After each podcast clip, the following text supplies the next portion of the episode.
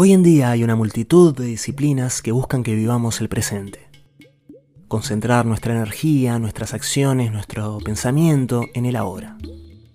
Limitar las fluctuaciones de la mente y disfrutar plenamente cada momento. Que cuando cortemos una cebolla, todo nuestro ser esté entregado a la simple tarea de cortar una cebolla. Bueno, este espacio busca exactamente lo contrario más que la cebolla, me importa a dónde se va la mente cuando pica una cebolla. Soy Maxi Garra y esto es Dietario Disperso, un viaje por mi semana gastropolítica. Los invito a dispersarse. Jueves, picada en casa. En el centro, mi favorito entre los embutidos que circulan en las mesas uruguayas, la longaniza recia, picante, grasa, mucho más firme que el salame y con un tono fluorescente que evoca a Chernóbil. Todo ese exceso encuentra el equilibrio en su elemento más pequeño, la semilla de hinojo. Si nos ponemos finos, en realidad la semilla no es tal. Es el fruto de las florcitas amarillas que da el hinojo, esa planta cuyo tallo bulboso blanco hace pensar en un apio hipertrofiado. La semilla, o falsa semilla, es base de muchas mezclas de especias en la India. Una de las primeras veces que intenté hacer chai masala, el clásico té especiado, vi que incluía semillas de hinojo entre sus ingredientes. Al probar una, el golpe anisado me transportó inmediatamente a infinidad de picadas en bares, en asados o simplemente en casa mirando un partido de fútbol como hoy. ¿De dónde viene eso que llamo golpe anisado? La respuesta a ese tipo de preguntas la suelo buscar en La cocina y los alimentos, el libro de Harold McGee. El hinojo tiene un fuerte aroma anisado gracias a la misma sustancia, anetol, que da sabor a las semillas de anís y al anís estrellado. También tiene una clara nota cítrica, debido al terpeno limoneno.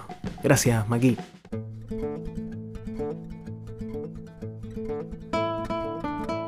Ya mencioné la India, pero otra de las culturas culinarias que más importancia le da al hinojo es la italiana.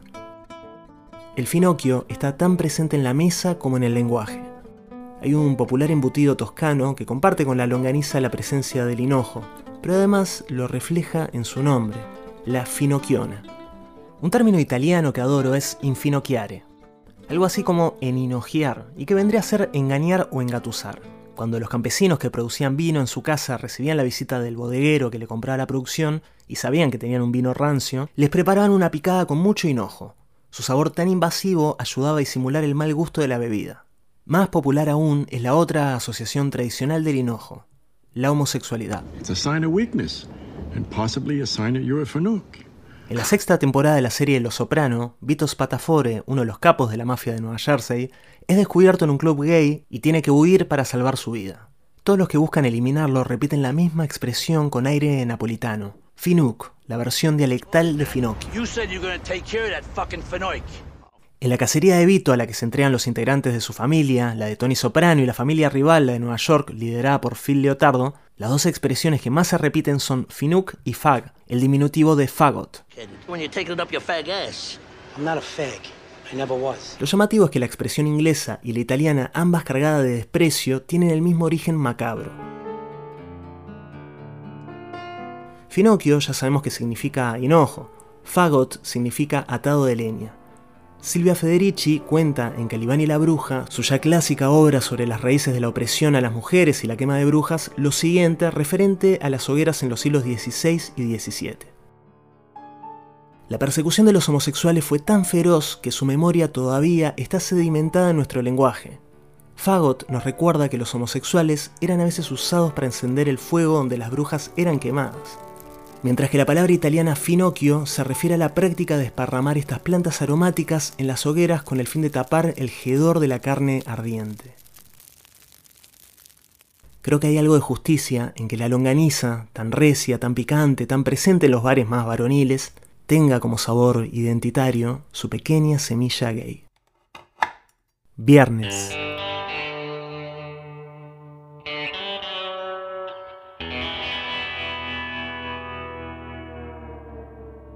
Abril, otoño, atardecer.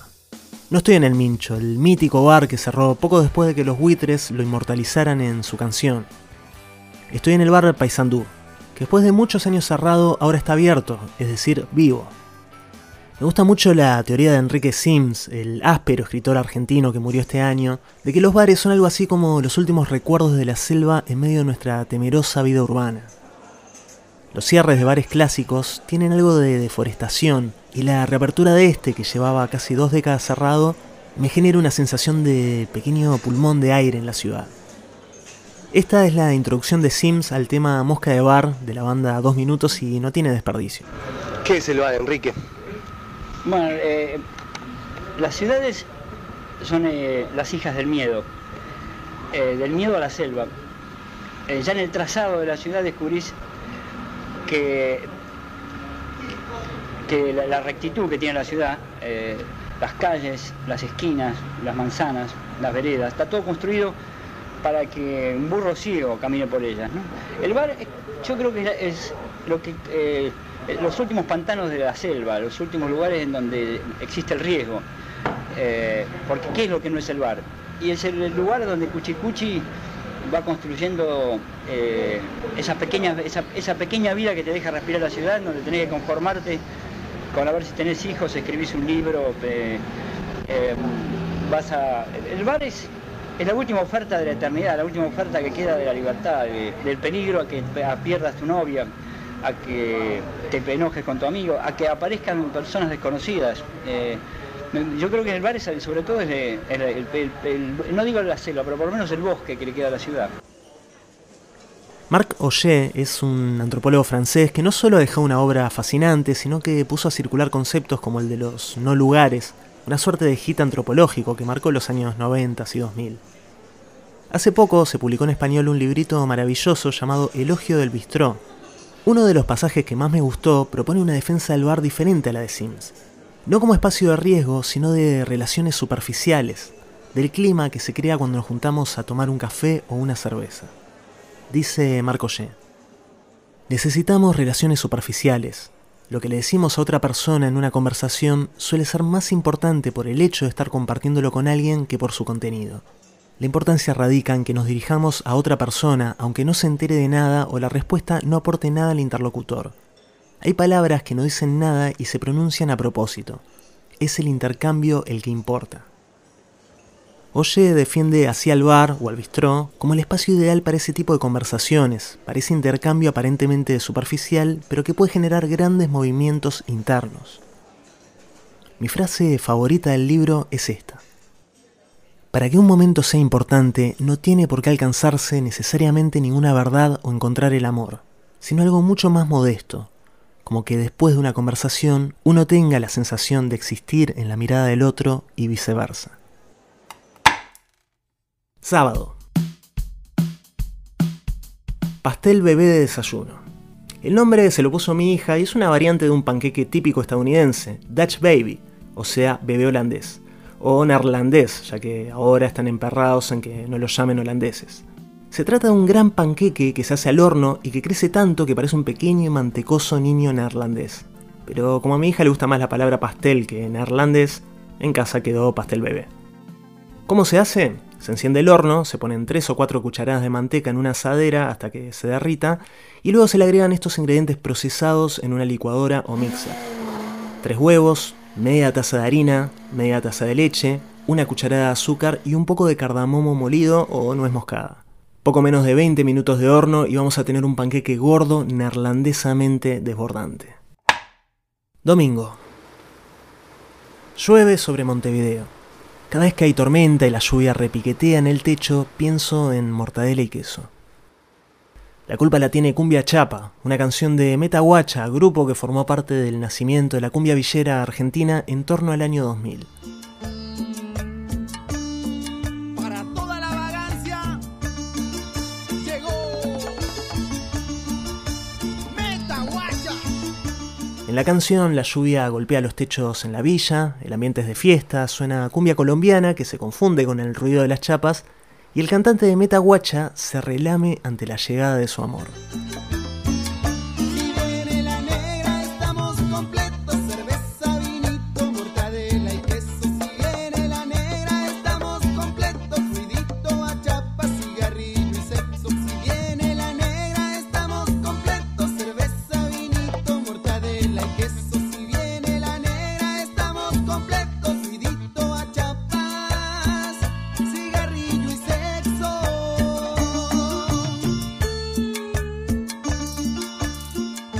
Es automático. Siempre que cae lluvia sobre el techo se dispara esa canción, como una moneda que entra en la rocola de mi mente. El neurólogo y escritor Oliver Sacks llama gusanos cerebrales a este fenómeno. Melodías que aparecen sin que tengamos un control consciente sobre ellas. Un ruido o una asociación inesperada las despierta y nuestra mente no puede ofrecer resistencia.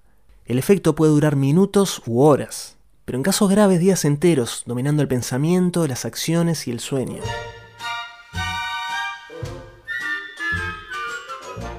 En su libro Musicofilia, Sachs cuenta la historia de un amigo llamado Nick, quien con escuchar una sola vez este tema quedó profundamente enganchado.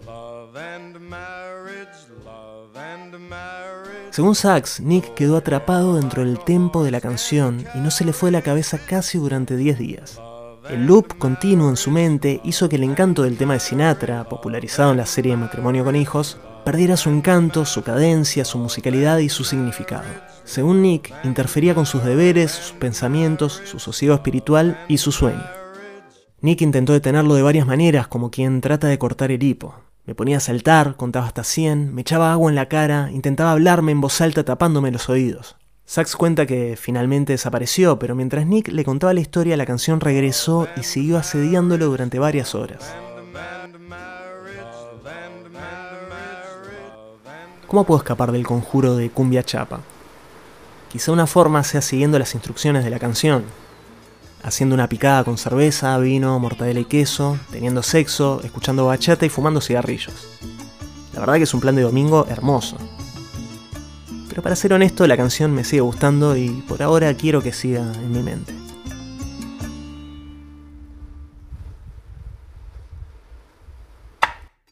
Lunes, Día de los Trabajadores. Montevideo se convierte en una ciudad desierta conectada por un hilo de humo el de las parrillas en las casas y los mediotanques en las calles. Es el día del año en que se vende más asado de tira, el clásico corte de las parrillas uruguayas. Pero en el acto del primero de mayo, convocado como siempre por la Central de Trabajadores, el rey indiscutido es el chorizo al pan. Los portales suelen mostrar imágenes del primero de mayo en el mundo como si fuera el repaso de Navidad pero en versión proletaria. De Madrid a Moscú, pasando por Atenas o Berlín, Europa celebra el primero de mayo protestando contra la inflación y exigiendo. Se ven imágenes de banderas rojas y puños alzados en Italia, Cuba, Túnez, Corea del Sur, Dinamarca, Sri Lanka, Rusia, etc. Lo que me pregunto mientras como mi choripán es qué se come en el acto de primero de mayo de cada país. ¿Cuál es el equivalente simbólico de nuestro chori? la comida que sabes que vas a comer en el acto del primero de mayo en La Habana, Copenhague o Estambul.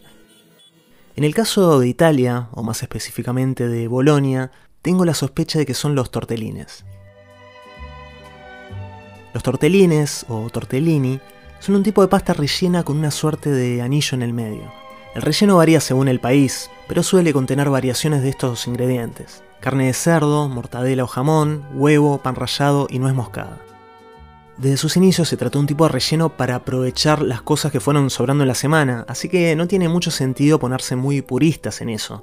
A pesar de que haya una cofradía del tortelino en Bolonia que dice ser depositaria de la receta correcta, con escribanos y todo.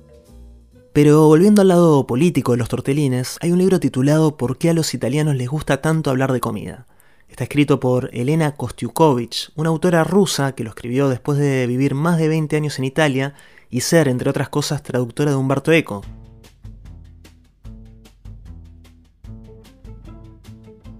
Kostiukovich cuenta que en los 90 los tortelines saltaron al centro del debate político. En momentos en que el antiguo Partido Comunista Italiano, reconvertido en el Partido Democrático de la Izquierda, se preparaba para ganar las elecciones por primera vez, Máximo D'Alema, su máximo representante, dijo en un congreso que no iba a extrañar a aquellos generosos militantes de izquierda que repartían octavillas, pegaban carteles y cocinaban tortelines, porque esas aptitudes no bastaban para guiar a un país. Ubiquémonos en el mapa político italiano. La Emilia Romagna, región histórica del parmesano y la mortadela, es conocida como la Emilia Roja, por el peso de la izquierda y sobre todo el Partido Comunista a lo largo del siglo XX. En su intento de mostrarse como un izquierdista moderado, alguien alejado del radicalismo y confiable para el centro y por ende para el resto de los italianos, D'Alema se metió con un símbolo demasiado fuerte. Esta pasta rellena estaba muy ligada a los partisanos emilianos y a los militantes que la vendían en distintas fiestas para conseguir fondos. Eran los célebres tortelines de lucha. Ante las críticas, Dalema redobló la apuesta diciendo que no son lo mismo los tortelines de gobierno que los tortelines de lucha. O sea, de un lado la realpolitik, del otro la utopía en forma de pasta rellena. Un ex alcalde comunista de Bolonia le respondió, si nosotros no hubiésemos cocinado tortelines, vos no estarías donde estás. En este punto no puedo dejar de pensar en Nanni Moretti y su película Aprile. Pietro? Pietro, è il papà che ti parla. Es una de mis comedias favoritas. Moretti se filma a él y su familia mientras su hijo está por nacer y la izquierda parece alcanzar el poder por primera vez. Ho bisogno ancora di un mese e mezzo, dammi un mese e mezzo, devo fare quel documentario sulle elezioni, ti ricordi di cui ti avevo parlato? Voglio filmare la campagna elettorale della destra e quella della sinistra, del centro-sinistra. La historia transcurre unos años antes de la crisis de los tortelines, en las elecciones del 94, y hay una escena clave en la que Moretti mira un debate entre Berlusconi y D'Alema. Non mi far vedere che tortura, che tortura questa campagna elettorale. Berlusconi masacra a su rival y Nanni Moretti se enloquece ante la pasividad de D'Alema. Di qualcosa, D'Alema, rispondi! D'Alema, di una cosa di sinistra! Por favor, D'Alema, decía algo de izquierda, cualquier cosa de izquierda. D'Alema, di una cosa, di qualcosa, reagisci! Bien, volvamos al Tortellini Gate. D'Alema llegó al poder, pero su gobierno duró apenas un año. Según Kostiukovich, una de las razones principales fue la falta de apoyo de las bases emilianas. El escritor Indro Montanelli sentenció que al atacar a los tortelines emilianos, D'Alema atentaba contra algo sagrado.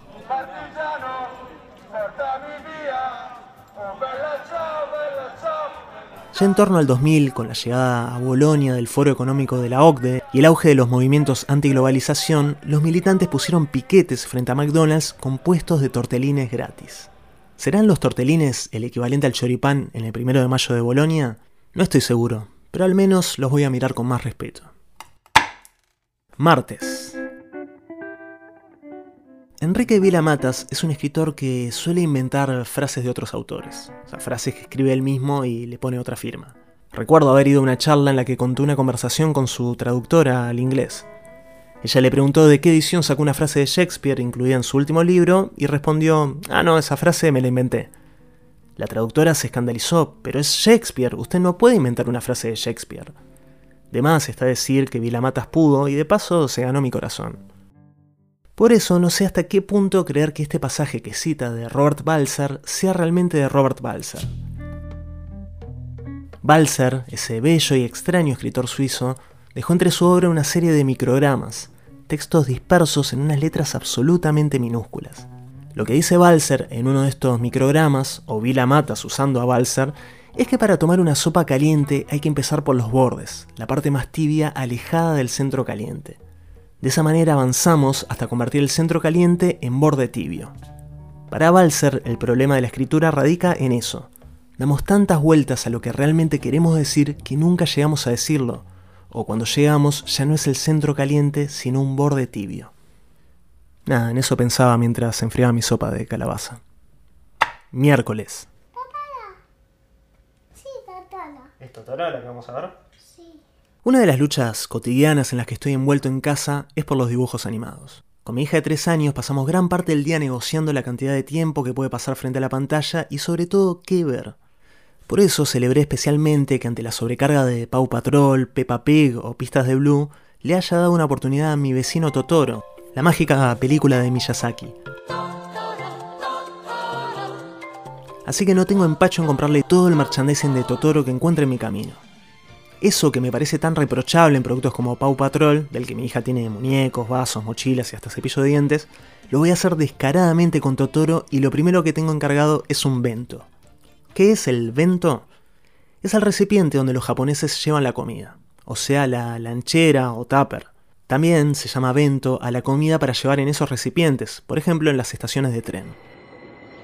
El bento es un clásico de los trenes. Se sirve desde fines del siglo XIX y hay más de 2.000 tipos, es decir, pequeños recipientes con comidas tan complejas como la anguila a las brasas de la estación de Miyajima, los muslos de pollo con hongo shiitake, brotes de bambú, castañas dulces y huevo de codorniz de la estación de Yokohama, o el erizo de mar con huevas de salmón y verduras encurtidas de la estación de Hakodate. Acaba de salir un libro con recetas de las películas de Estudio Ghibli y la primera receta corresponde al bento de Totoro. Está bien, El texto de presentación dice, en mi vecino Totoro, Satsuki, de 10 años, y su hermana Mei, de 4, viven solas con su padre mientras su madre se encuentra hospitalizada. Antes de encontrarse con el espíritu del bosque, o sea, Totoro, que las ayudará a escapar del tedio cotidiano, Satsuki prepara un bento para un picnic. Una comida sencilla y estética, muy alejada de lo habitual. Se pone así de relieve el pesado papel de madre que tiene que asumir la pequeña. Mírame, aquí está el tuyo. ¿Es para mí? May, siéntate y come. Toma. Yo por lo menos no le voy a hacer asumir ese papel a mi hija, pero no sé si estaré a la altura de las exigencias estéticas de los ventos japoneses. La aparición de blogs y redes sociales hizo que se empezaran a hacer batallas de eventos entre los padres de los niños, que hacían presentaciones cada vez más elaboradas para que las llevaran a la escuela, con la esperable carga de frustración para los padres e hijos que no estaban a la altura. Totoro. Totoro. Ya está en camino a Uruguay mi vento con cara de Totoro. Si veo que siento mucha presión para rellenarlo, le compro uno de la patrulla canina y listo. Paw Patrol, Paw Patrol, al instante llega.